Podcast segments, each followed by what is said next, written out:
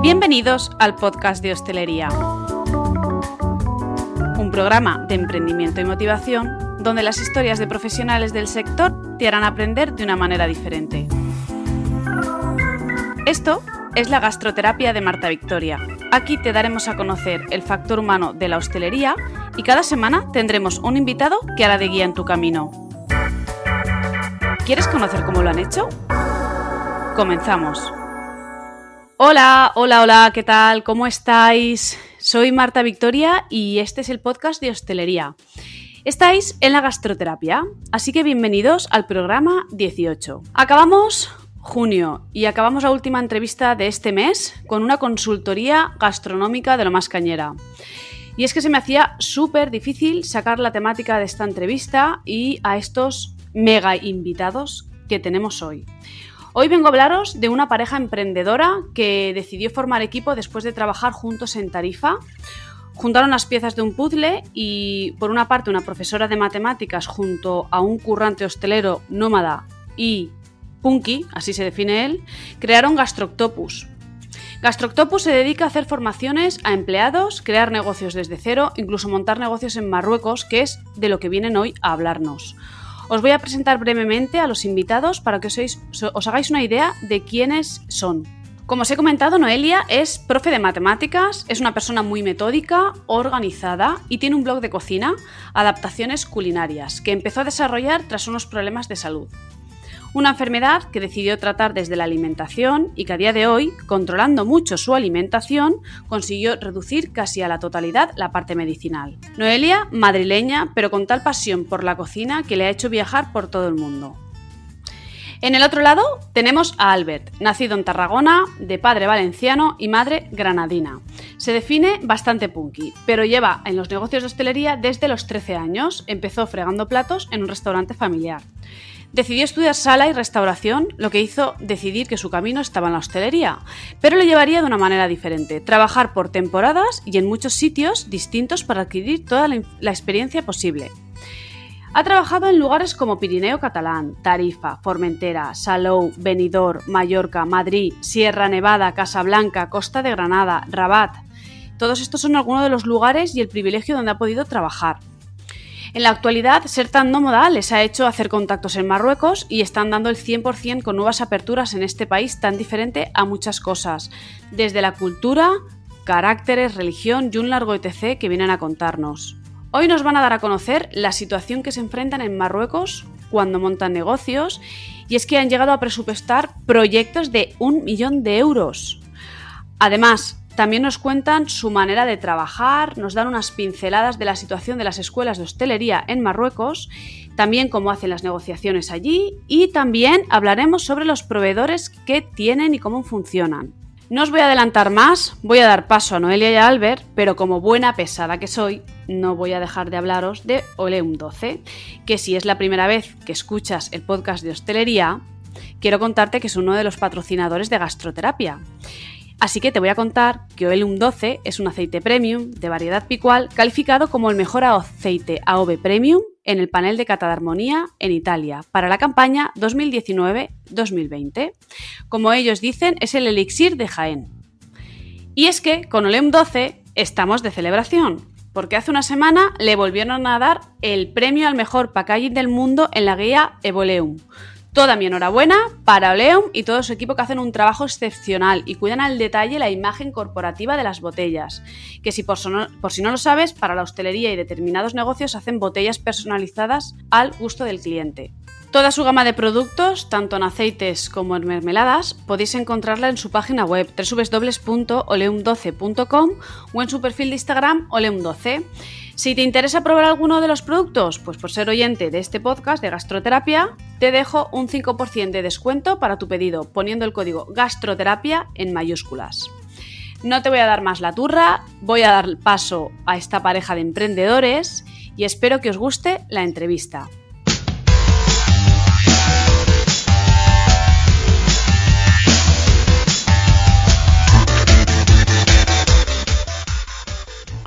¿Qué tal, Noelia? ¿Qué tal, Albert? Bienvenidos. Buenos días. Hola, buenas tardes. Buenos días. Qué alegría que por fin hayamos podido cuadrar para poder entrevistaros. tenía ganas de poder entrevistar a Noelia, que no hemos hablado nunca, pero que me han hablado maravillas de ti. Ah, sí, mira. Sí, sí. Esto es lo que tiene un podcast, que no conoces a nadie y de repente le haces una entrevista. Le echaremos la culpa a Albert. Sí, bueno, él me, lleva tiempo ya con este tema de que íbamos a quedar. Sí, sí, sí, llevamos tiempo, llevamos tiempo. ha sido complicado, complicado, la verdad, organizar los tres, pero bueno, aquí estamos, ¿no? aquí estamos, sí. Bueno, como ya sabéis, además de la breve introducción que suelo hacer a los invitados, me gusta que también nos comenten de dónde vienen, quién es y un poco su trayectoria para que el oyente se sitúe y sepa quién están escuchando. Así que no sé quién de los dos quiere empezar. Empiece, ¿no? ¿Quiénes, ¿Quiénes sois? Que, empiece, que empiece Albert.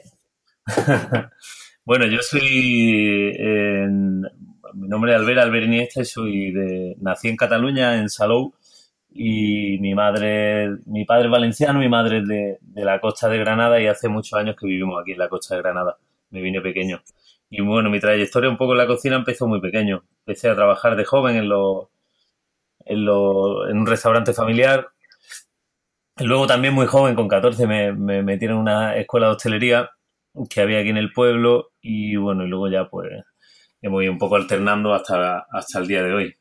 Pero bueno, la, lo básico es la que me metí esto un poco por casualidad y al final eh, pues se ha convertido en una pasión y una forma de, ganar una vida. Una forma de vida. ¿Y tú, Noelia?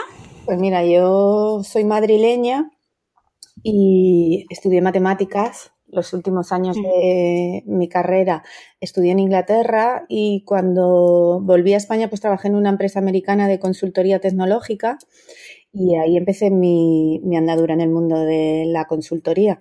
Estuve trabajando en PricewaterhouseCoopers, luego en IBM, haciendo proyectos de telecomunicaciones principalmente. Montamos Yastel, trabajé luego en Movistar, eh, bueno, fue el momento de la liberalización del mercado de las telecomunicaciones, cuando salió Retevisión, bueno, todas esas empresas, algunas ya ni, ni, existen, ¿no? Y bueno, con el tiempo tomé, me tomé un año sabático, cuando volví me resultó un poco complicado esta cosa de la rutina de la consultoría, ¿no? De, del traje de chaqueta, de estar siempre conectada a, a un móvil, esa consultoría, ¿no? Así como más, más que requiere como un poquito más de, de conexión online todo el día. Y decidí cambiar de trabajo, me vine a vivir a, Tarifa, me hice profesora de matemáticas, pero bueno, con el tiempo pues quería, me conocí a Albert, a mí me gusta mucho la cocina, soy vegetariana, tenía un blog de cocina vegetariano y pues no sé, así en, cuando nos juntábamos hablábamos del tema de, de la consultoría no gastronómica y bueno, empezó como una cosa así, pues que no sabíamos dónde iba a llegar, la verdad. Y, a llegar. Sí, y poco a poco. Y mira dónde estáis. Sí, le fuimos dando forma y, y, ahí está, ya hay algo creado con unas bases pues mucho más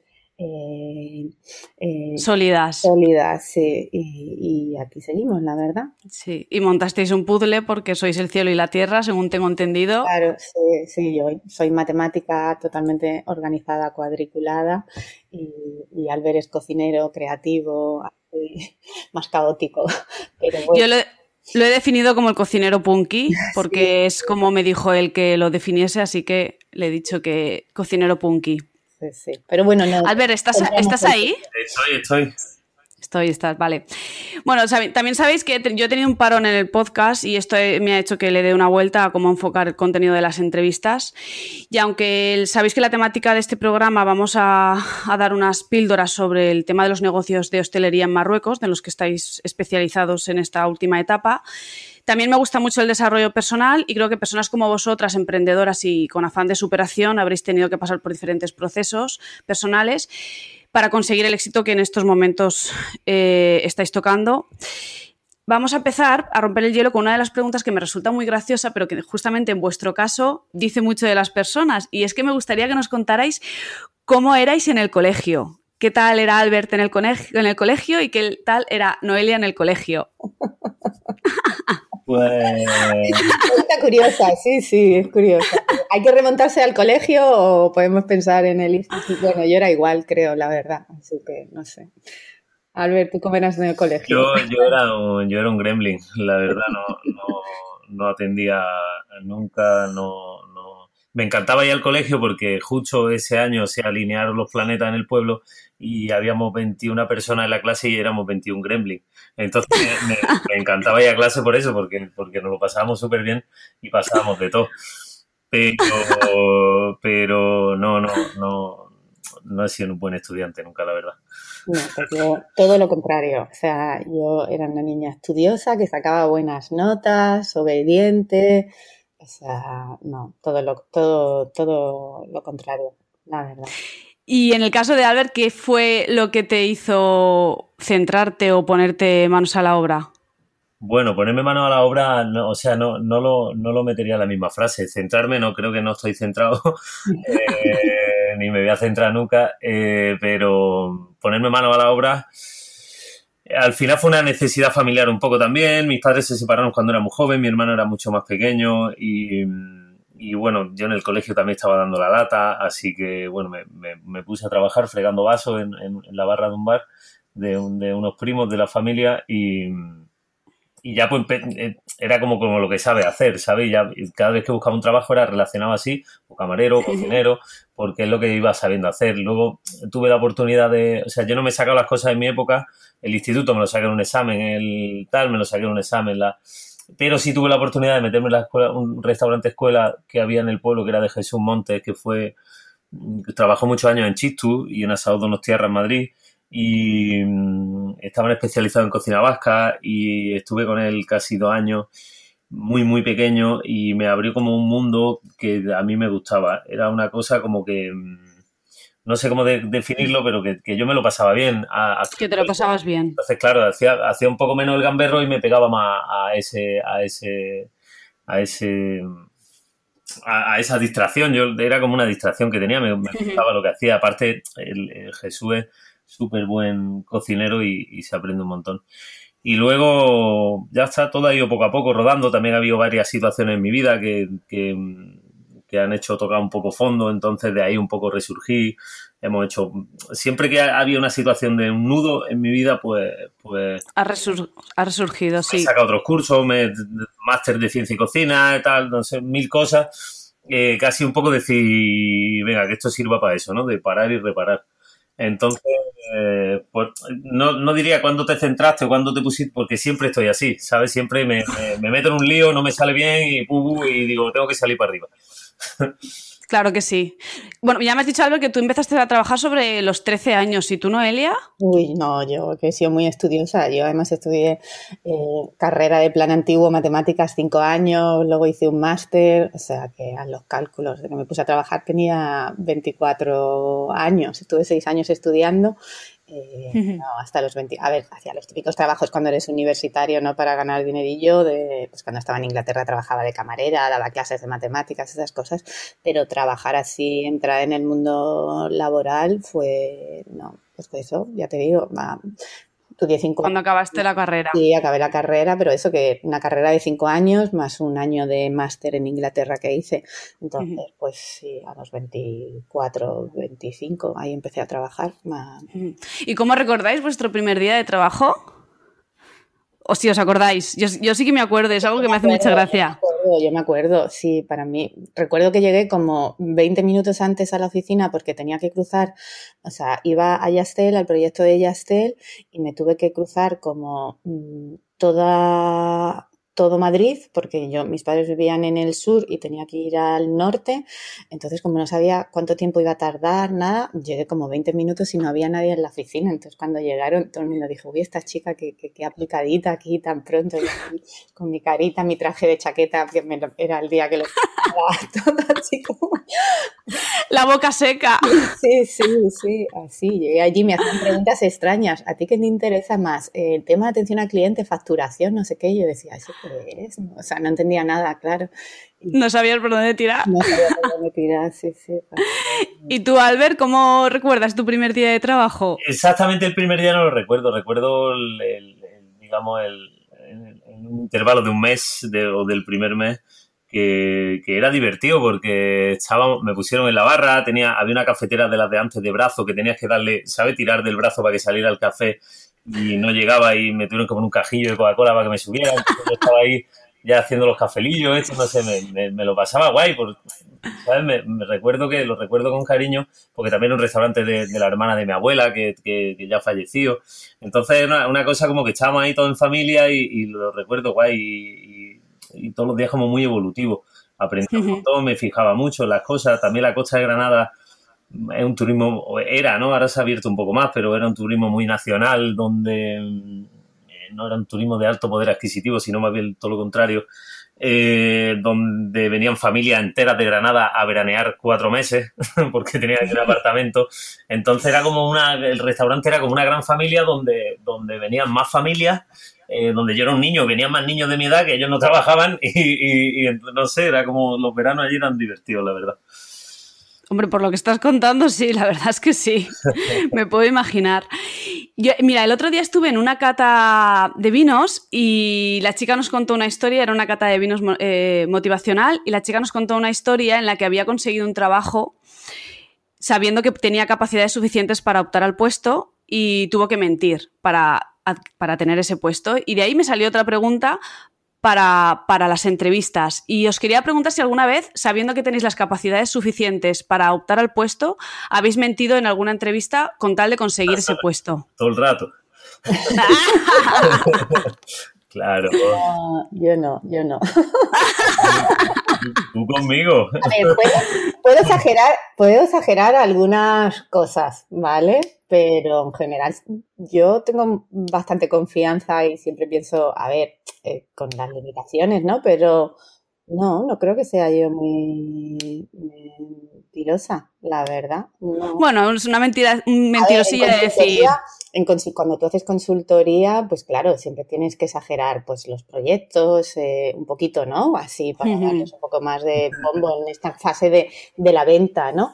Pero a la hora de yo una entrevista de trabajo, de contar quién soy, lo que hago, o todo, o lo que sé, o mis conocimientos, que no. Sí, bueno, una, una opino más o menos lo mismo, o sea, de, decir una cosa que no soy, no, pero de, claro, de, exagerar algunos proyectos que hemos hecho con anterioridad o de decir, porque sabes que, sabes, yo por lo menos tengo, tengo un feeling muy, tengo la capacidad de vender, ¿sabes? y de convicción.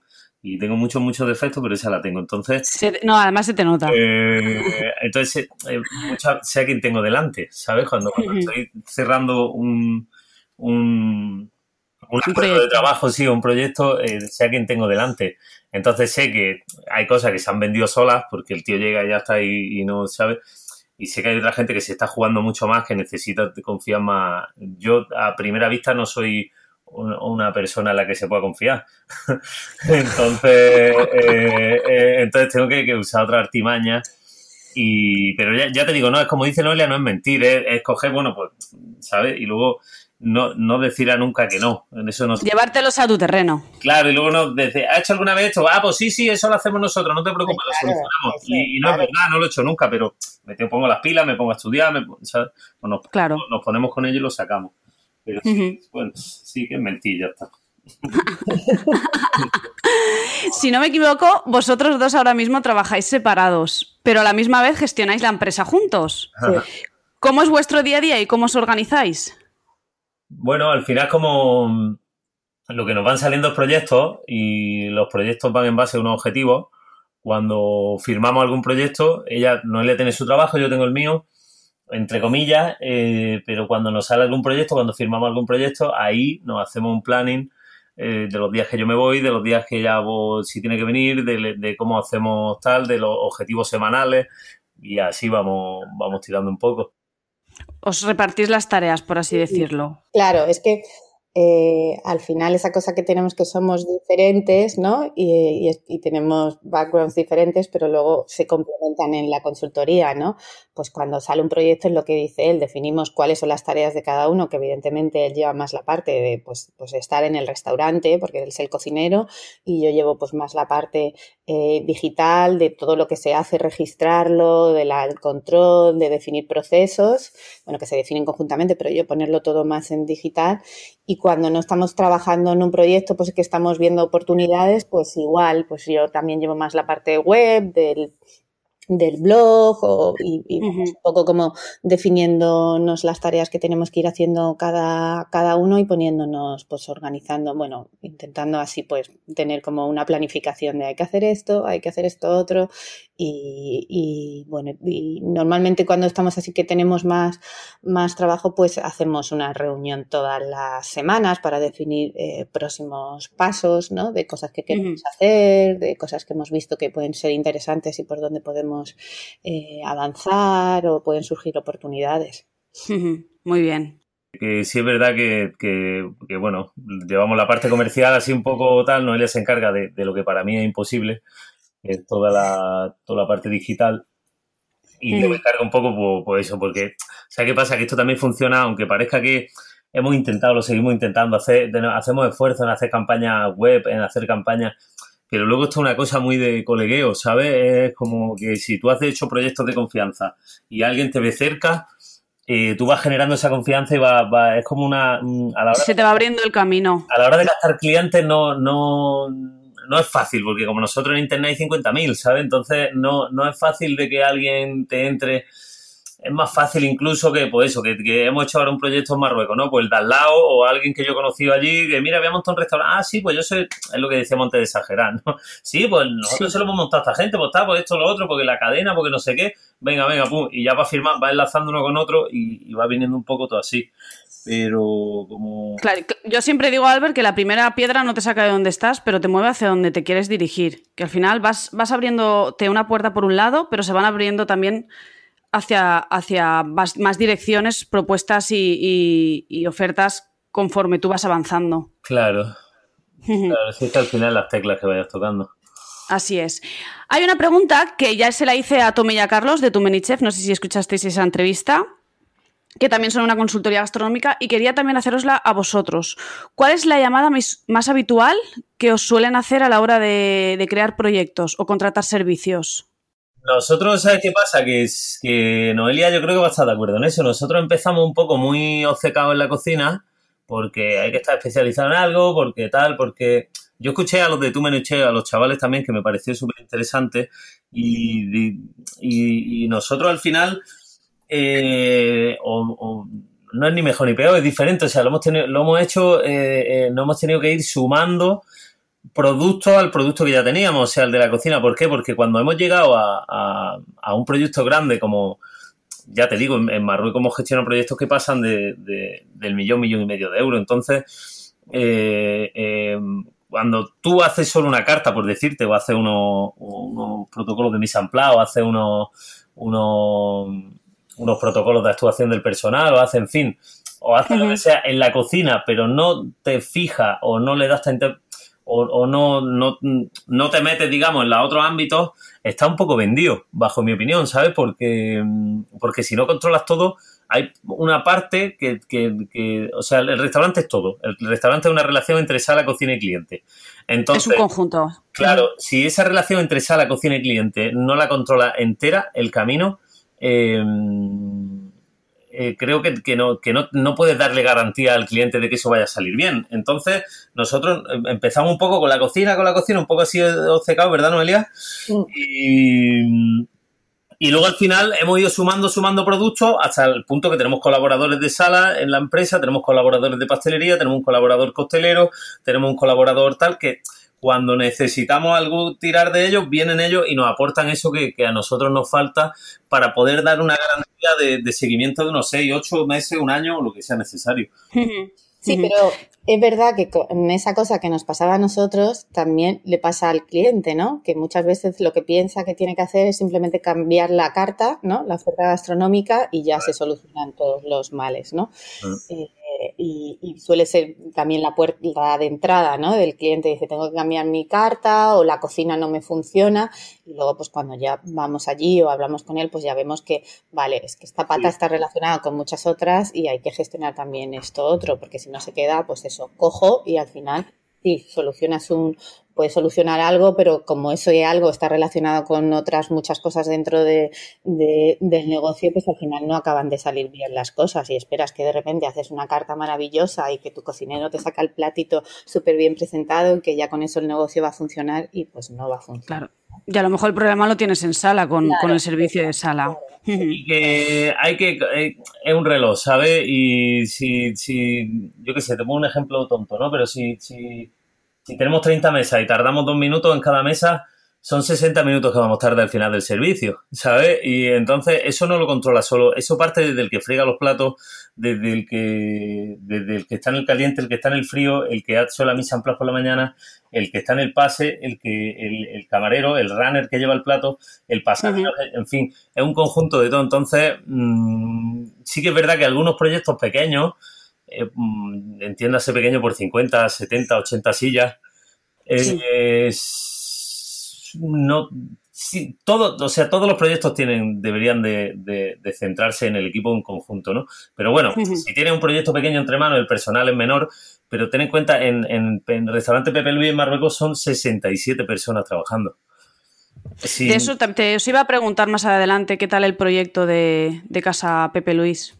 Claro, si me refiero, si no te metes en todo, eh, como, si tú controlas solo los 28 que hay en la cocina, los otros 37 te la pueden liar por otro lado. Entonces, nosotros entramos desde todo. Escribimos protocolos para camareros, protocolos para las que friega, todo. Entonces, todo. sí que es verdad, cuando nos llaman los clientes, como bien dice Noelia, te, te, eh, te llaman con un problema o con un tal, pero luego llega allí y dices, mira, es que esto no es que tengan más problemas, sino que esto todo va asociado. Si no, si no arreglamos esto, si no, ¿sabes? Eh, va a cojear de otro lado y en un tiempo te, va a surgir un problema más grave.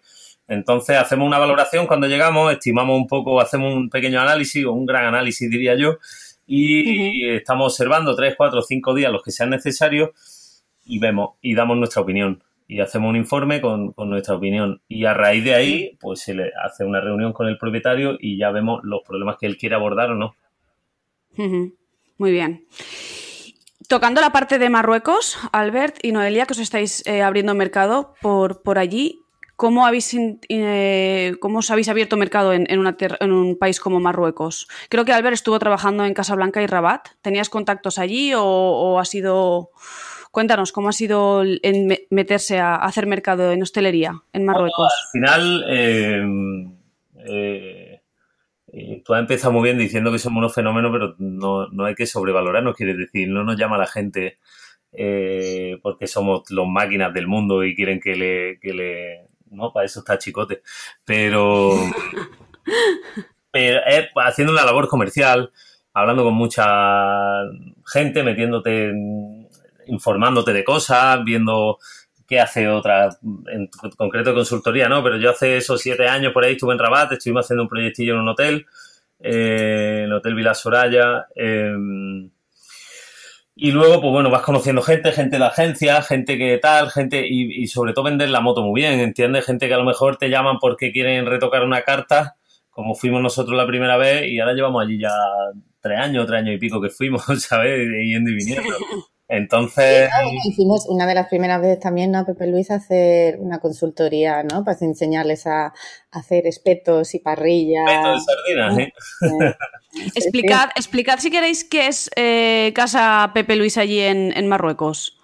Bueno, pues Grupo Pepe eh, son dos socios. Primero lo inició Gali Ababú, que es un chico de Casablanca que tendrá mi edad, 36, 37 pero ya venían de... Son una gente muy curiosa porque son, son dos hermanos que se hacen un poco de dinero en el casino de Tánger y haciendo torneos y, algo así, que ya traían gente internacional, muy guay, y se ponen a montar restaurantes y montaron Casa José. Se asocian con un español, con Jorge, y montan Casa José. Y tenían como, no sé, llegaron a montar en el Líbano, en Copenhague, tenían un montón de Casa José.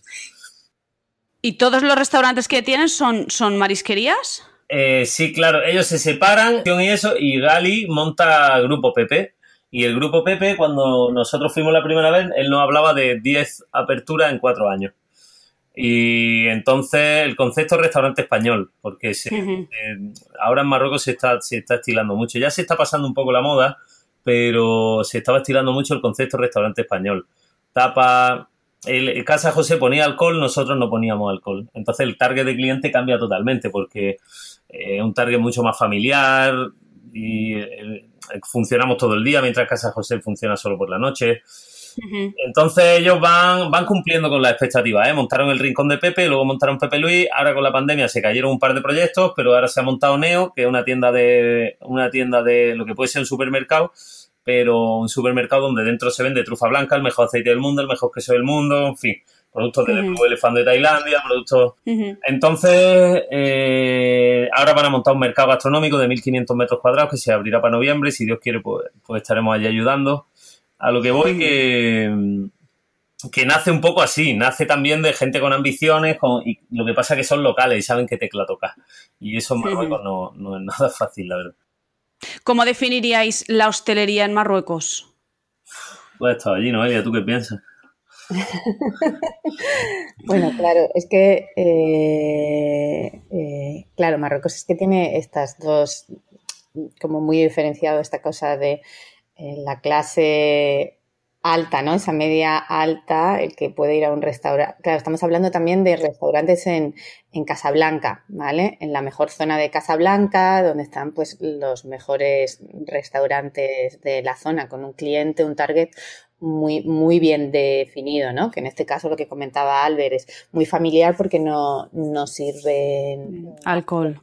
Entonces, en ese target, para ese tipo de clientes, que en Casablanca, claro, esa clase media alta es bastante grande, ¿no? Pues comparada con otras ciudades marroquíes, ahí la hostelería, pues, eh, tiene, o sea, ofrece calidad y ofrece ese producto se vende mucho esa cosa del producto internacional, ¿no? De la cocina internacional. Pues Grupo Pepe apuesta por, por el concepto español de las tapas, dando un producto de mercado de pescado, sobre todo marisco, pues de buena calidad, pero te encuentras también un italiano, ¿no? Que te hace la pasta y te ofrece una pasta hecha allí, a mano. O sea, todo ese, ese, en ese ámbito y en esa zona, esa hostelería, la verdad que es una hostelería de, de calidad. Hay un cliente, hay un target de clientes bastante amplio al que llegar, que tiene dinero, que gasta dinero y, bueno, luego, claro, hay otro tipo de hostelería que no, no, no, conocemos, ¿no? Pero ahí en esa zona, pues hay un Starbucks que se llena, un Starbucks que sabemos que un café vale,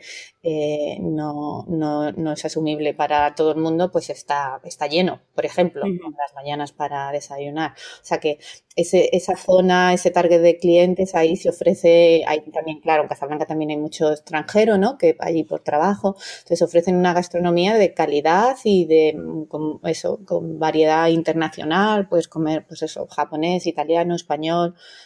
Había una pregunta que me la habéis enlazado también, que si todo Marruecos era apto para montar negocios de hostelería o dependía también de, las zonas, pues interior o costa. Claro, ¿sabes lo que pasa? Que, por ejemplo, este tipo de negocio así en el que el, el producto, o sea, donde la calidad es buena y donde quieres dar un servicio, allí también una cosa que comentaba Albert, ¿no? A lo mejor eh, ese restaurante aquí en España no tendría el mismo número de personal. Claro, el personal allí es mucho más barato, el servicio es de otra manera. Entonces, cuando tú quieres dar algo de calidad, ¿no? O sea, que estás ofreciendo, que quieres cobrar, que quieres dar un producto de calidad, que al final pues también tiene su, su coste, eh, que quieres dar un servicio también de mucha calidad, implica que, que eso suba el coste pues al final del ticket final para el cliente y entonces, pues depende, claro, dónde quieres montar ese negocio, ¿es asumible o no es eh, asumible? Igualmente, el, yo creo que en Marruecos, si quieres montar un negocio, no tienes que mirar cocha ni interior, tienes que mirar el índice de riqueza que tenga la ciudad. El, el poder adquisitivo. Claro, el, eh, ten en cuenta que, que en Casablanca hay un montón de sedes de multinacionales de toda África que hacen el enlace con, España. Es, la, el enlace de el aeropuerto que engancha con, con Cotibuá, con Senegal, con, con, toda África, Britania, con todo África. Entonces, hay un montón de sedes. Eh, Casablanca es la ciudad más rica de Marruecos y nosotros trabajamos en el barrio más rico de Casablanca, eh, que se llama Marif y Racine. Y ahí es donde están los restaurantes. Entonces, claro, yo me he movido por allí, ¿sabéis? Y, he dado bastantes vueltas. No me cabe duda, Albert. Entonces, eh, eh, sí, el barrio es el barrio, eh, pero luego sales del barrio y agüita, ¿sabes? No, no puedo nada porque lo que monte, luego lo que decía Noria del personal, claro, aquí en España personal representa un 33%, más o menos, ¿no? En Marruecos representa un 7%, o sea, allí te que es un eh, el personal de la Plunge está cobrando en torno a los 80, 100, 120 euros mensuales. Madre mía, El claro. personal de cocina, cocineros que no son jefes de partida, están cobrando 200, 250, eso ya es un buen sueldo. Y nosotros pagamos muy bien, ¿eh? Aunque, aunque parezca como- suene muy chocante, pero nosotros pagamos muy- en comparación con otros restaurantes muy bien. El jefe de partida, pues estás cobrando 350. El segundo de cocina, 450, 500 si eres Dios. Y un jefe de cocina que ya sea un máquina, máquina, máquina, sete- 600, 700. Es que luego además, sí, perdona, o sea que es que luego además, cuando tú te sales, por ejemplo, de ese ámbito, lo que decía Albert, ¿no? Si tú quieres tener un restaurante en un sitio turístico, ¿no? Yo, pues cuando he viajado a Marruecos, que lo conozco bastante bien, al final, pues vas a los sitios locales y no esperas, eh, eh, pues eso, un servicio, una calidad que puedes esperar en, en otros eh, lugares, pero claro, este tipo de negocios está muy enfocado para el marroquí, o sea, donde nos, lo que las, este trabajo que hemos hecho o lo que nos sale alrededor que nos llaman para presentar proyectos o no sé qué, son proyectos de marroquíes para marroquíes. Para, para marroquíes. Sí. Claro, evidentemente en Casablanca hay mucha gente de fuera internacional, pues también, claro, le apetece seguramente ir un día a tomarse un tallín a, pues a un sitio así más local, pero luego también pues otro, otro día tener un servicio y una comida más de calidad. Igualmente los españoles que vienen allí no se van muy contentos porque como los sabores están adaptados, Claro, eh, pues siempre en español tenemos críticas, ¿sabes? Siempre allí, es que esto no es la paella, es que esto no es la gamba al ajillo, es que esto no sé qué, esto... Pues que hubiese viajado a España. ¿Sabes qué pasa? Que, mm, eso lo hacen todas las cocinas del mundo para poder adaptarse. Quiere decir, el, el, el chop suey chino, el Tex-Mex eh, mexicano, eh, son sabores populares que, se adaptan a, todas las partes del mundo. Y tú mismo, McDonald's, te comes una hamburguesa en Dubai pica que no veas, te comes una aquí, está más suavita, te comes una en China y no sé qué, te comes... En fin, McDonald's Te mismo... la comes en Turquía, sabía curry. Eso Sí, es, adaptan los sabores a, a cada sitio. Entonces nosotros hemos tenido que adaptar la cocina española a, a lo que es el paladar marroquí y que tampoco vamos pasado de especies, la verdad no, no, pero sí es verdad que, que dista un poco de lo que sería la... Pero es que si no, no lo pediría nadie. Como, como ha dicho Noelia, el 99% trabajamos con gente local. eh, eh, muchas veces viene eso de, es que esto la paella, digo, es que aquí tampoco, yo qué sé, no somos referentes. ¿sabes? A ellos les encanta, pero a ti yo Está entiendo. claro. Y allí la organización de proveedores, eh, Albert y Noelia, eh, ¿son del mismo país o habéis buscado alternativas Mm, allí para ello? El grupo Pepe lo que vende es pescado. Eh, solo tenemos ahora un poco más con, lo- con los tacos, con el, con el XO, tacos fusión, se llama el concepto que crearon nuevo. Y se vende un poco más de carne, pero vaya, solo para los tacos. El, el grupo Pepe podría ser un chiringuito de la costa de Málaga. De hecho, los referentes son los mellizos, eh, los mellizos de Fuengirola, el, estos que hay aquí en, en Benalmádena, no me acuerdo cómo se llaman, los marinos, eh, son los referentes. Pues un chiringuito a nivel, un chiringuito guay, donde donde, chiringuito bien, con alta calidad, donde se vende marisco fresco, donde... Pero los proveedores allí en Marruecos es muy fácil. A nivel de pescado es que es muy, muy fácil. Claro. Pescado muy fresco y entra muy bien en precio. Es bastante barato. Entonces, luego lo- en la tienda, ¿no? En, con Neo sí que sé como es una tienda gourmet de productos españoles, ahí sí que ha habido que buscar proveedores. En, Sí, en ahí ha sido un lío, la verdad, porque hemos tenido que redactar contratos de exclusividad con marcas como La Cala de Albert Adrià, con marcas como eh, las patatas San Nicasio de Córdoba, con marcas como Les Borges de frutos secos, con marcas como eh, Turrones Vicent, con la colaboración con Albert Adrià también lo hemos tenido, con marcas de Italia, para la marca esta del pueblo de la trufa blanca. Y entonces todo eso pues, es parte de nuestro trabajo también. Como te decía antes, no decimos nada que no. Y hemos redactado todos los contratos de exclusividad con todas las cláusulas, eh, lo hemos redactado nosotros. Y aparte las reuniones, hemos hecho de puente de enlace entre, entre el proveedor y el vendedor. Eh. La finca Santa Rosalía del Guayú, eh, de Madrid, eh, Madrid o de Burgos, creo. Eh, en fin. Sí, que os, os, habéis, tenido que ir adaptando a según historia, claro, Eso es 100% internacional. lo que es Neo, se han metido productos del Blue Elephant, del restaurante este con estrella Michelin de Tailandia. Entonces ahí claro. más... Lo que son los restaurantes, restaurantes es más fácil porque todos los proveedores son de allí. Allí consumimos pan, pescado, bebidas. Bebidas tampoco se hacen...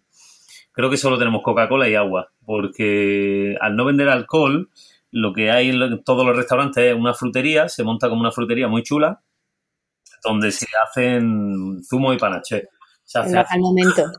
Zumos naturales al momento, te los exprimen y tú vas comiendo con un zumo de fresa, piña y plátano, con un lo que sea. Entonces, y luego nada, quitando eso, harina, aceite, pues las cuatro cosas que ya gasta la cocina los trae el mismo proveedor. O sea, a nivel de restaurante es muy fácil.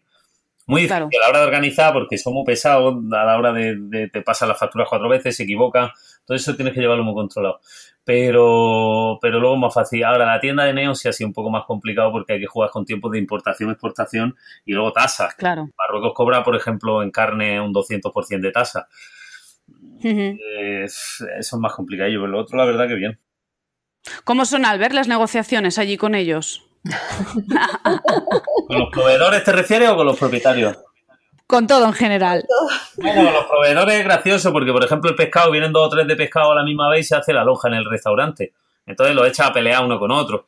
Entonces, yo qué sé, una gamba roja, viene una gamba roja grande y, y sí, sí, está bueno para adentro. Digo, no, me coge una gamba, métela dos minutos en el microondas y al, chaval que está allí conmigo, la mete, la saca, le olemos la cabeza, huele amoníaco. No, vale, no, vale, ya se pone el otro. No, yo la tengo más barata porque en fin, se, se hace allí un poco un batiburrillo de un gazpacho de cosas y, se, al final eh, se negocia guay porque es muy, muy, muy, eh, medieval, ¿sabes? Está allí, pues, pues, allí delante de ellos y todo el rollo. Y luego para los propietarios es, es, no es fácil, ¿sabes? Porque eh, esto no es un secreto que yo esté diciendo aquí ahora mismo, esto lo sabe todo el mundo. Y no quiero que se me ofenda a nadie. no, no, sí, sí todo, yo también he estado en Marruecos, por eso te lo he preguntado, porque al nivel turista ya es duro. Ya es duro, ya es duro, a nivel turista acabas saturado con la cabeza del, del viaje. Imagínate cuando vas a cerrar propuestas grandes que también deben de ser duros. ¿Sabes lo que pasa? Que cuando no vendes un producto físico es más complicado. Quiere decir, eh, yo me cruzo con mucha gente en el avión cuando voy y vengo. Voy a, intentar ser lo más diplomático posible. me cruzo con mucha gente en el avión. Había un chico que trabajaba con una empresa de Madrid que este, han hecho la planta solar más grande del mundo en Marruecos. Dice que le deben 10 millones de euros. Dice, pero si no vamos a hacer la segunda planta más grande del mundo, que la van a hacer allí también, no cobramos los 10 millones. Entonces, todo el mundo sabe que allí la palabra a nivel de negocio vale poco.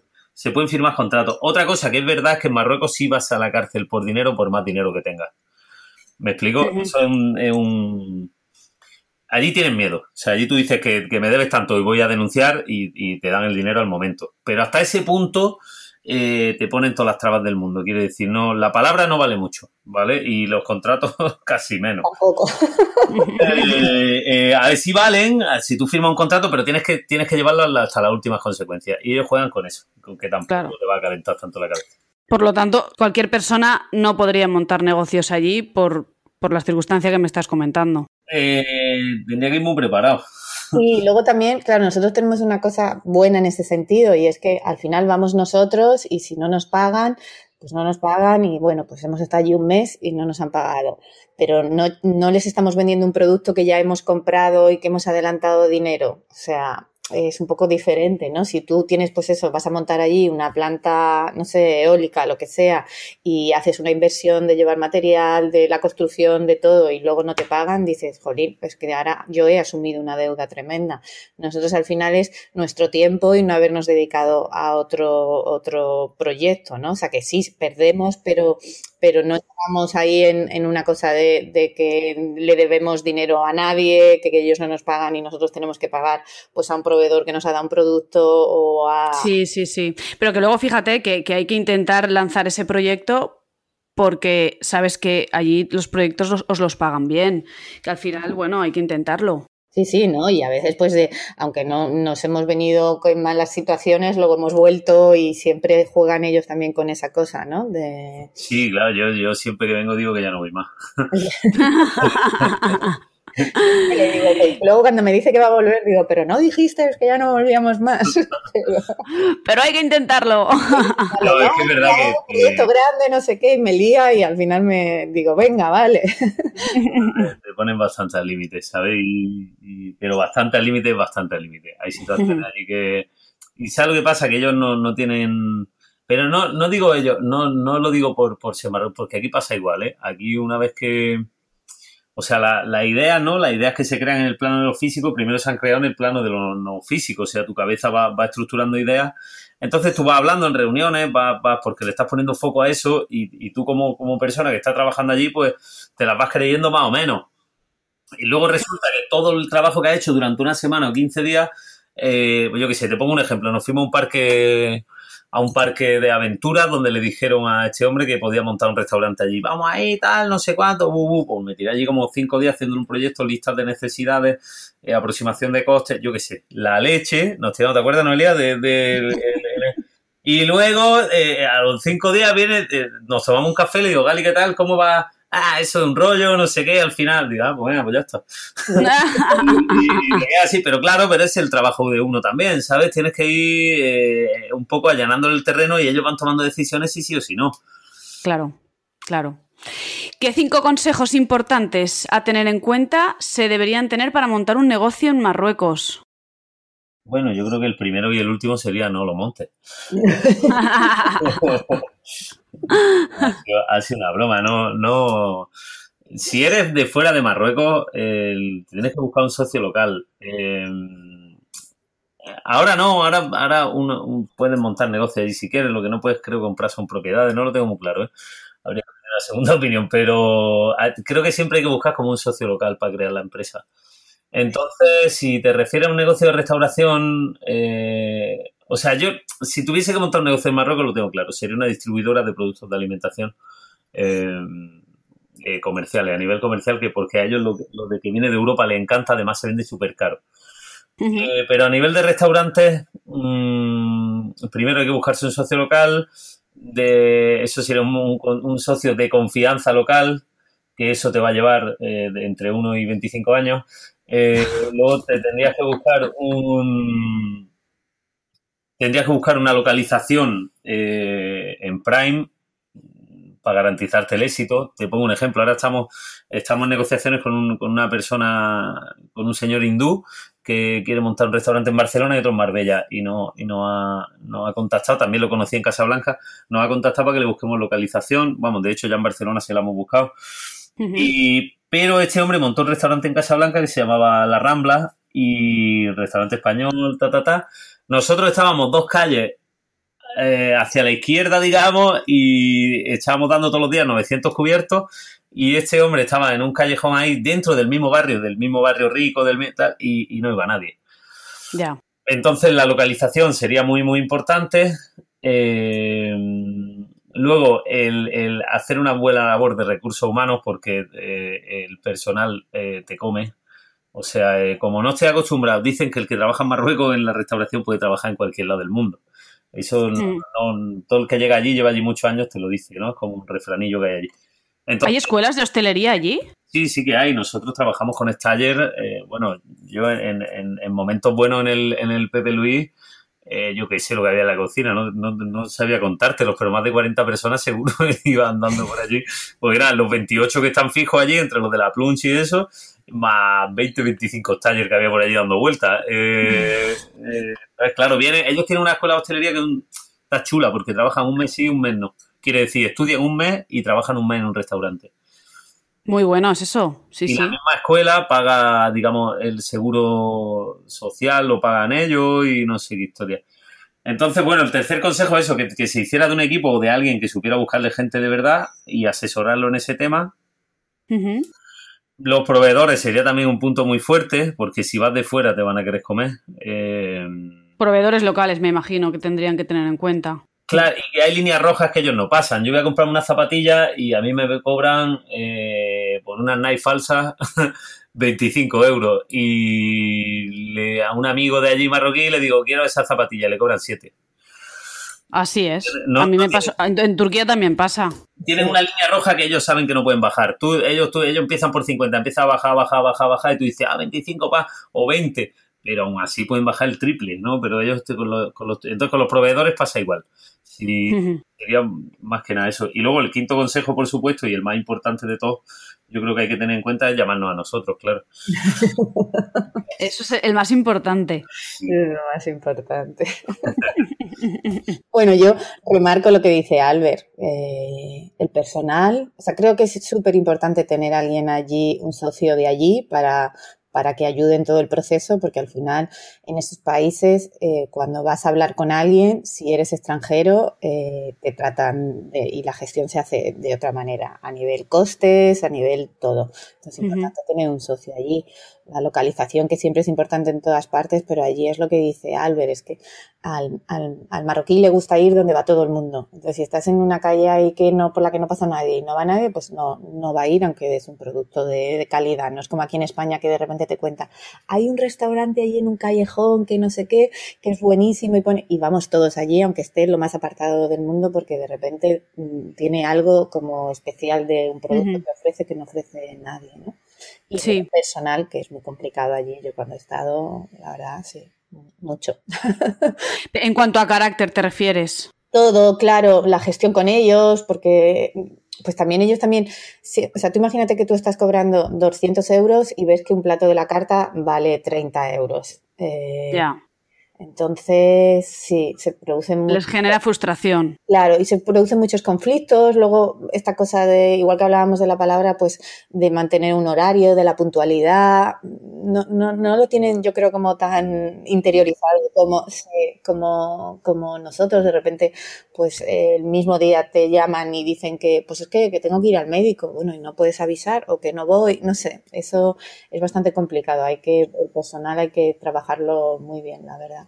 ¿Crees que los estudiantes que están estudiando hostela, eh, en las escuelas de hostelería lo, tienen más interiorizado porque se lo transmiten en, las escuelas o tampoco? Es algo que es un tema que no se toca. Sí, sí, bastante más. Aparte que eso tú lo ves. O sea, gente que, gente que viene en la escuela, por ejemplo, de lunes a viernes. Ellos tienen su mes de trabajo y vienen allí de lunes a viernes y el fin de semana vienen porque sí, allí a, echarlo contigo porque, le, porque se empapan de la pasión y...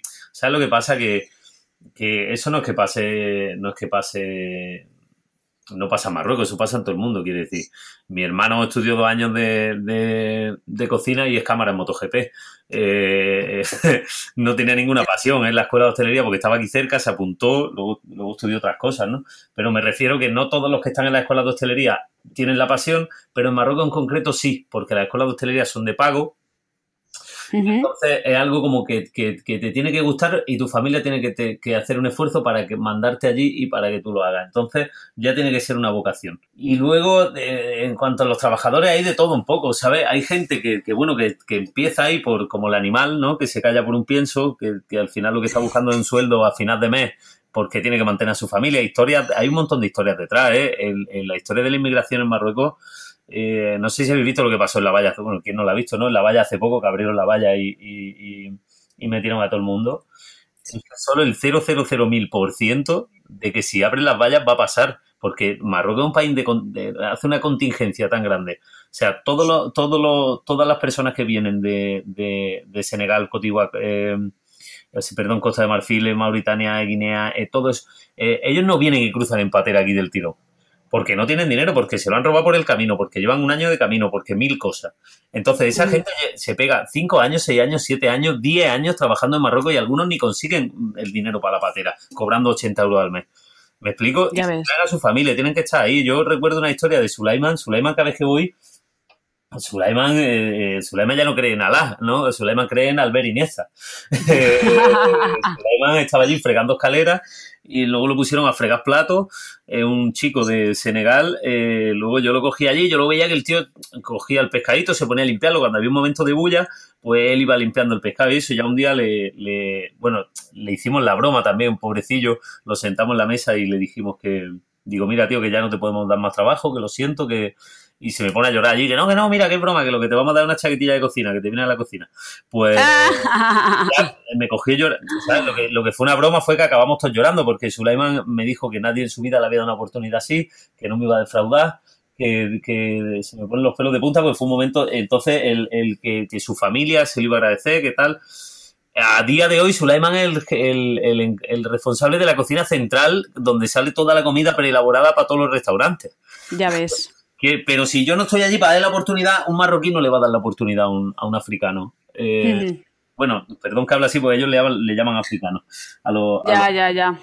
Entonces, eh, a lo que te voy que hay un, hay un, hay un problema grandísimo con ese tema, ¿sabes? Y, bueno. Pero para eso está Albert Iniesta.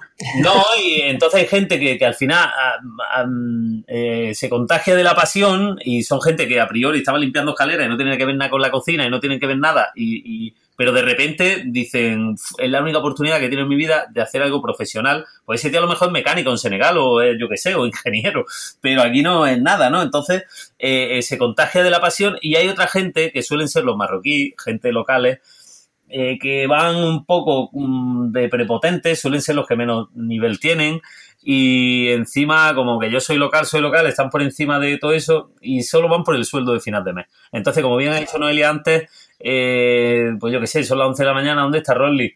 Eh, Rolly no ha venido hoy, no sé, ¿cómo? Llamando a Rolly, Rolly no lo coge, Rolly parece a los dos días. Y no pasa Madre Mía. no lo echan porque le pagan poco y no y es una pescadilla que, tienes que lidiar con eso. Por eso en vez de tener a 10 tienes que tener a 25. Entiendo.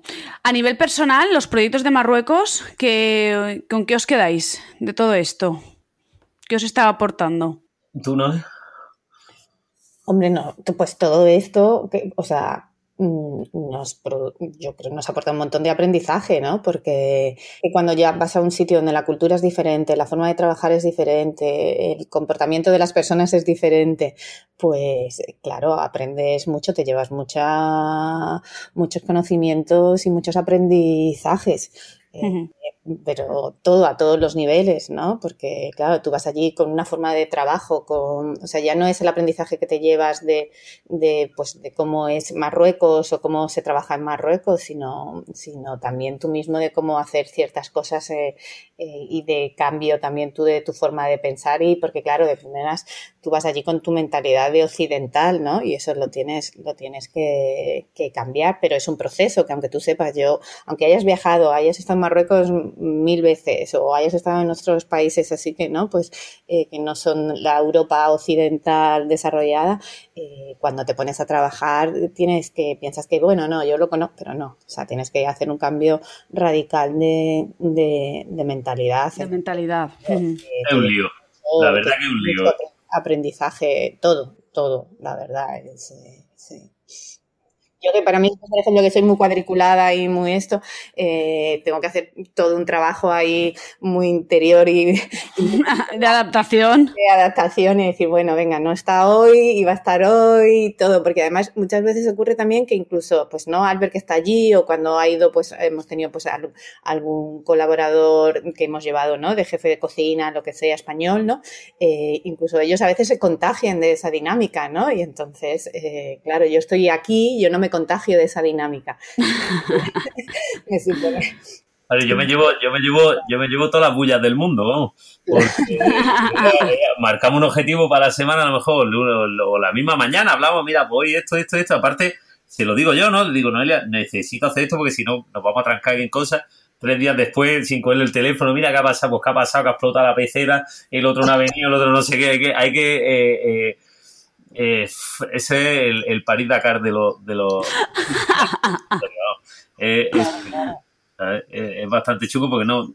A cada paso un peligro, no, no te puedes fiar. Entonces, yo, como dice Noelia, he, aprendido un montón y, y, sobre todo lo que aprende es, a, ser mucho más resolutivo, a, a, tomar decisiones muy, muy rápido. yo qué sé, yo, allí que se ven cosas gente desmayada, un tío con, con otro acuesta porque le ha dado un mareo, y, pero un mareo porque la cocina se ha roto la extracción y se tiene que sacarla con cinco barbacoas y el tío Madre se allí, y allí ambulancia, no, que ambulancia, que eso vale dinero, no, no. se picó la mano con la picadora y estaban allí uno poniéndole formón en la boca y otro cosiéndolo porque pero vaya que todo eso eh, todo eso es muy normal allí ver esos jaleos eh, yo qué sé, yo, hombre, yo en mi casa no lo he visto nunca, entonces allí pues, me llamaba la atención, la verdad, que, que, un tío que se ha arrancado el dedo entero, el dedo gordo entero de la mano por encima del hueso, que en vez de llevarlo al hospital, como hace todo el mundo, porque está un tío cosiéndolo allí, otro tío poniéndole un trapo con, con, un sedante. ¿Entiendes? Pues pues, te, aprende, aprende de que, de que, y aparte luego a tomar decisiones muy rápido. Que no ha venido este, ponte tú, que no, no sé cuánto, que no. Eh, claro. A ser muy, muy, muy dinámico. Claro. Pues pareja, ya estamos terminando. Y he dejado muchas preguntas por el camino porque, porque ha sido muy extensa y, no os quiero robar más tiempo. Eh, para finalizar, suelo dejar siempre a los invitados que me hagan una pregunta a mí. En vuestro caso, voy a dejar que me haga una cada uno y no sé si la tenéis preparada, pero os voy a dar el control. No, pues no, no, yo no la tengo preparada, no sé, Albert. Bueno, eh, eh, yo tampoco lo veo muy difícil porque veo la, labor que está haciendo está bastante chula. Eh, he escuchado bastantes podcasts y creo que una cosa que está en crecimiento y que, y que no te auguro el éxito porque ya lo tiene, porque está una cosa que está chula, que está consolidada y que está bien. Entonces, mi pregunta es, bueno, ¿cómo, cómo, cómo, cómo surgió el, el, tema del podcast, ¿no? Porque nosotros, mira que nos inventamos cosas al cabo del año pero hecho que si el blog, que si tal, pero un podcast no, no se nos había ocurrido. Pues mira, te cuento, Albert, esto es algo que me pregunta mucha gente y que no he caído en poder escribirlo para decir, mira, pues la historia de mi podcast nace de esto. Y esto nace, te lo voy a resumir porque me puse a escribirlo pensando que iba a ser cortita la explicación, pero empecé a entrelazar pam, pam, una cosa con otra y al final llevaba 10 hojas en Word escritas.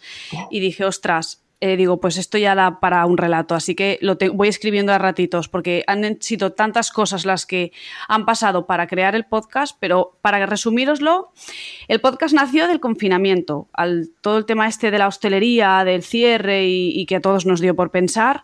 Yo quería que la vuelta, sabía que iba a ser difícil y quería darle algo diferente a mi vida. Yo estaba cinco años en el departamento comercial y, quería que la vuelta fuese distinto y sabía que iba a ser todo muy negativo por las circunstancias en las que nos, nos, estaban, nos estaba cayendo, el panorama que teníamos.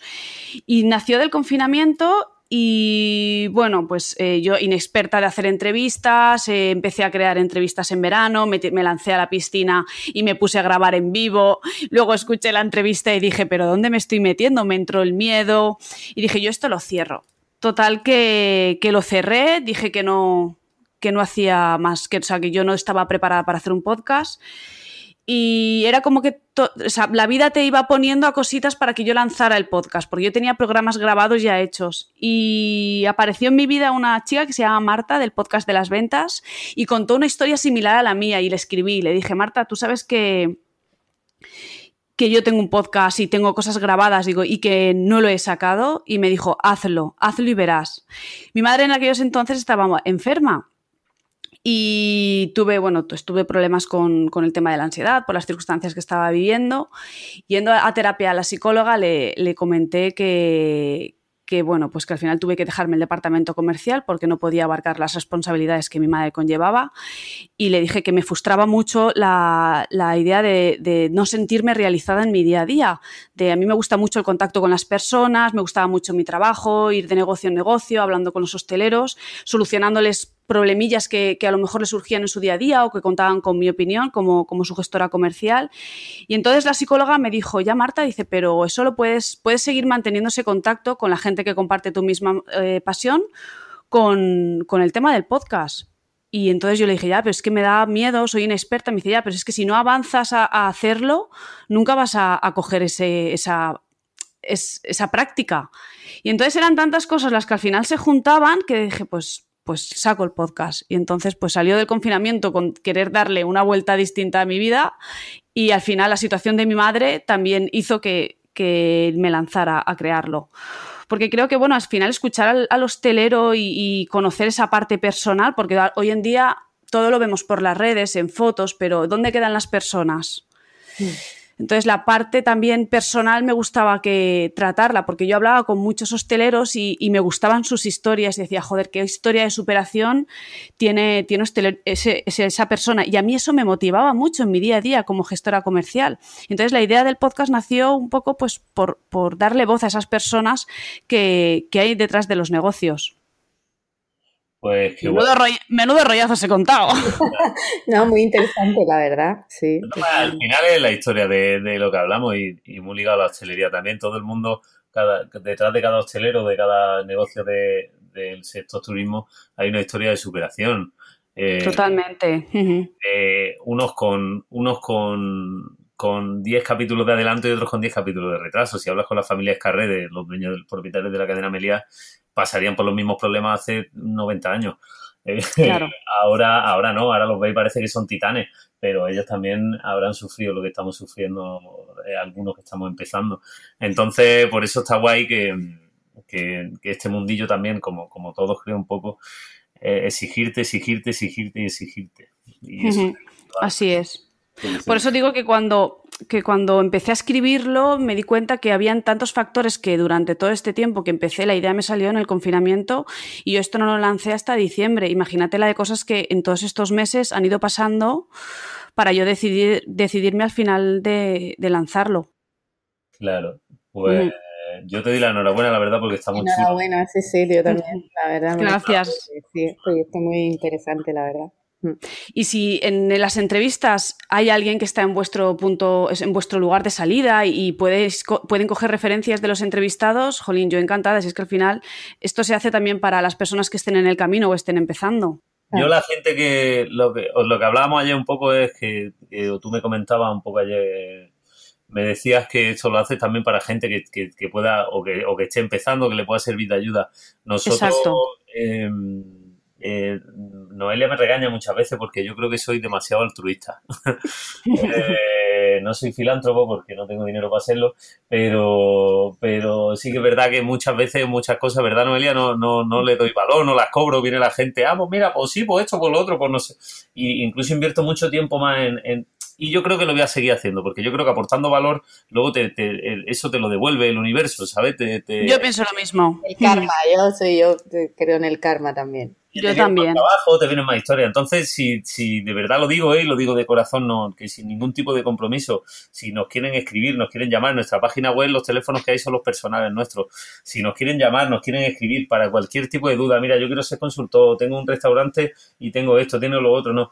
Eh, eh, luego no es lo mismo que vayan allí tres meses, eso ya hablaremos de un precio, pero que, podemos hablar todo lo que quieran y los vamos a aconsejar en, toda la experiencia que esté en nuestra mano, la vamos a poner a... Claro, claro. Mira, yo en el caso de que te he contado de Marta del podcast de las ventas, esta chica, yo cuando tengo, ella estaba muchísimo más avanzada cuando contacté y cuando yo empecé y, le dije, Marta, eh, ¿cómo haces esto? ¿Cómo haces lo otro? Y al final esa gente te, aporta el valor que tú necesitas y, eso luego se te devuelve. Mm.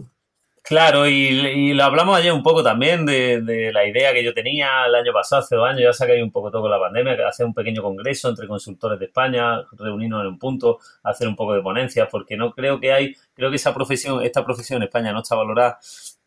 Creo que es muy difícil abrirse camino. Estás, bueno, el, el, que es la consultoría en general está en tela de juicio. Como, la consultoría general es complicada. Yo recuerdo cuando empecé a trabajar que no sabía cómo explicarle a la gente a qué me dedicaba cuando era consultora. Yo le decía a la gente, soy consultora, y me decían, ¿y eso qué es? Y era complicadísimo. Como os he dicho hace unos dos, ya estábamos terminando, pero sí que me gusta acabar las entrevistas con una última pregunta. Esta parte también la he modificado, como os he dicho, he estado dándole vueltas a cómo, cómo enfocar diferente el podcast y pero va relacionada a, la última pregunta que solía hacer en las anteriores entrevistas. Y la pregunta es, ¿en qué momento os disteis cuenta que queríais estar ligados a la hostelería? Mi, nivel de conciencia, que a día de hoy tampoco es muy alto, pero mi nivel de conciencia, cuando yo me acuerdo, ya estaba trabajando, ¿sabes? Del cole y eso pasé a, fue muy rápido. Y entonces como mi vida siempre ha estado ligada a eso, eh, lo he utilizado porque eh, está en todos lados, En, Baleares está trabajando en las cuatro, en, en, Pirineos catalanes, en Cataluña, en Benidorm, en Tarifa, en yo qué sé, en La Leche, en Pasta, en Sierra Nevada, un montón, en, no paro de moverme, ¿sabes? Fuera de España también, entonces... Eh, ha sido como una herramienta que yo utilizaba para... Yo mi obsesión era cambiar de sitio todos los veranos y todos los inviernos. Era como una obsesión que yo decía, esto ya como que que vea a una persona más de cuatro o cinco meses ya se me hacía pesadillo. Entonces, eh, eh, cambiaba, cambiaba y, lo utilizaba como una herramienta y, me daba cuenta que cuanto más sabía, mm, mm, podía optar a trabajos más chulos donde cobraba más y trabajaba menos. Entonces, pues eso me hizo ir ya pues formándome y metiéndome en cocinas para aprender, en algunas cocinas de estas con, con algún poco de fama. Eh, eh, entonces lo, he utilizado, en mi vida está obligada a eso, pero como una herramienta. pues yo que sé, en Formentera me iba, yo estaba obsesionado, me quiero ir a Formentera. Pues, pues claro, ya si te vas a Formentera a buscarte la vida, no, de fregaplato, no, no, yo soy cocinero, ¿sabes? Y me, y voy a y busco trabajo porque yo sé hacer esto y esto. Entonces, eh, Mallorca, cuando estuve en Mallorca, ya ahí fuimos un poco haciendo proyectos un poco de consultoría, en Benidorm igual, en sitios que, iba, eh, yo me, fui dando cuenta que cuanto más iba aprendiendo o más iba subiendo mi nivel, eh, podía estar a más trabajo y de una manera más fácil, podía exigir el alojamiento para mí solo, podía, en fin, una serie de cosas que, que, mejoras que me estaba dando paralelamente lo que entonces ya te digo que siempre ha estado ligado pero por eso por mi por mi nomadismo pues estupendo. ¿Y tú, Noelia? Bueno, en mi caso es en realidad pues la pasión por la cocina, que me encanta cocinar. Mira, es que yo, así como un en un proceso personal, ¿no? De, por temas de salud me hice vegetariana y en ese momento de hacerme vegetariana, de hace un montón de tiempo, no es como ahora, ¿no? Que hay, o sea, el conocimiento que se tiene un poco de, comidas y los productos alternativos para los vegetarianos, eso no existía antes. Entonces, cuando yo me pongo a cocinar eh, comida vegetariana, pues claro, todo es aquí en este, en este país, pues las legumbres se comen con carne, eh, la verdura es algo que acompaña a un filete y me pongo a investigar, ¿no? Pues en otros países, en otras culturas, la India, por ejemplo, que son muy vegetarianos, empiezo a investigar con las especias eh, y ahí empiezo pues a, claro, a fascinarme con, la cocina, a cocinar un montón, empiezo con el, con el blog y bueno, en ese proceso pues también conozco a Albert, ¿no? Albert pasé por Tarifa muchos, en muchos momentos, es como dice él, que se mueve, viene, va, se queda, más, menos. y pues ahí hablábamos mucho de cocina, cocinábamos, yo iba al restaurante donde él trabajaba y, y, bueno, pues es algo que a mí me gusta mucho, me gusta mucho la cocina y en un momento determinado vi que podía eh, pues mi, parte profesional de desarrollo profesional, que era la consultoría, pues toda la parte de digital, de tecnología, eh, compaginarla con, la gastronomía. Muy bien. Pues chicos, hemos terminado. Muy bien. me, lo he pasado, me lo he pasado muy bien. Nosotros también ha estado chulo, la verdad. Sí. Espero que triunféis mucho en Marruecos, en lo que no es Marruecos, y, que lo llevéis todo tal y como lo estáis llevando. Yo antes de, hacer la entrevista, bueno, las preguntas las saqué eh, hace meses, porque como os he dicho he tenido el parón, y, y anoche estuve revisando de nuevo a ver qué os preguntaba, cambié unas cositas y, me volví a mirar la web y todo y, jolín, sois unos máquinas. Soy... Muchas gracias. Y aparte estuve un buen rato hablando con Albert y, es que sois unos máquinas los dos. Hacéis un equipo estupendo. Yo discrepo en eso, la verdad. Bastante, mediocres, Somos bastante mediocres, pero, pero ah, bueno, que talento la, la, bueno, pero la talento la suplimos con mucho, con mucho esfuerzo. Eso, y le ponemos mucha pasión a las cosas. y... ¿eh? pero, no, pero yo como te dije ayer, porque yo de, de Noelia eh, no es que lo diga yo, que es que así, de Noelia em, eh, va por encima de, su nivel de inteligencia, de entender las cosas, de, va por yo voy justo, o sea, yo, yo voy justo, pero justo, justo que no me entero. Eh, entonces, yo como, no sé si lo hablábamos ayer, estoy en una reunión allí en Marruecos, hay seis, siete personas hablando del tema y, y, yo estoy mirando ahí, yo qué sé, el rollo, ¿no? Entonces, pero luego es verdad que, yo qué sé, tendremos otras virtudes, otras que se nos valoran. A mí por lo Estoy segura, si no, no saldrían con éxito los proyectos que hacéis. Creo que vamos, vamos cortillo. La verdad es que, es que le ponemos mucha gana y mucho interés. Y si no sabemos hacer algo de verdad, Eh, lo aprendéis, se aprende. Digamos, lo vemos y vamos paralelamente creciendo a, lo que es la empresa. Así es, Albert. Pues os doy las gracias por estar en gastroterapia a los dos y espero conoceros, que ya te digo que el podcast me ha dado también conocer a muchas personas y personas muy guays y, me gusta. Yo estoy en Valencia. Ah, en Valencia, Yo estoy en Valencia. Pues y nada, espero conoceros en algún momento de nuestras vidas, estoy segura que sí. Cuando quiera vamos a quedado en Tarifa o aquí en la Costa de Granada o donde en Valencia está guay, pero Andalucía también está guay. Está guay, está guay. O tenemos pendiente montar el congreso de, consultores. Sí, también estaría chulo. También. Pues gracias chicos por estar en gastroterapia. Gracias a ti, gracias Marta, chao. Beso. Y a ti que nos estás escuchando, quería comentarte que si te ha gustado el programa, nos ayudes con tu like, dejándonos un comentario, una reseña o compartiendo en stories la captura de este episodio en Instagram. Tanto Noelia como Albert como yo te lo vamos a agradecer y será un apoyo muy fuerte para que sintamos que nos estáis escuchando y que este programa le puede servir a más personas. Gracias y nos vemos en el siguiente programa.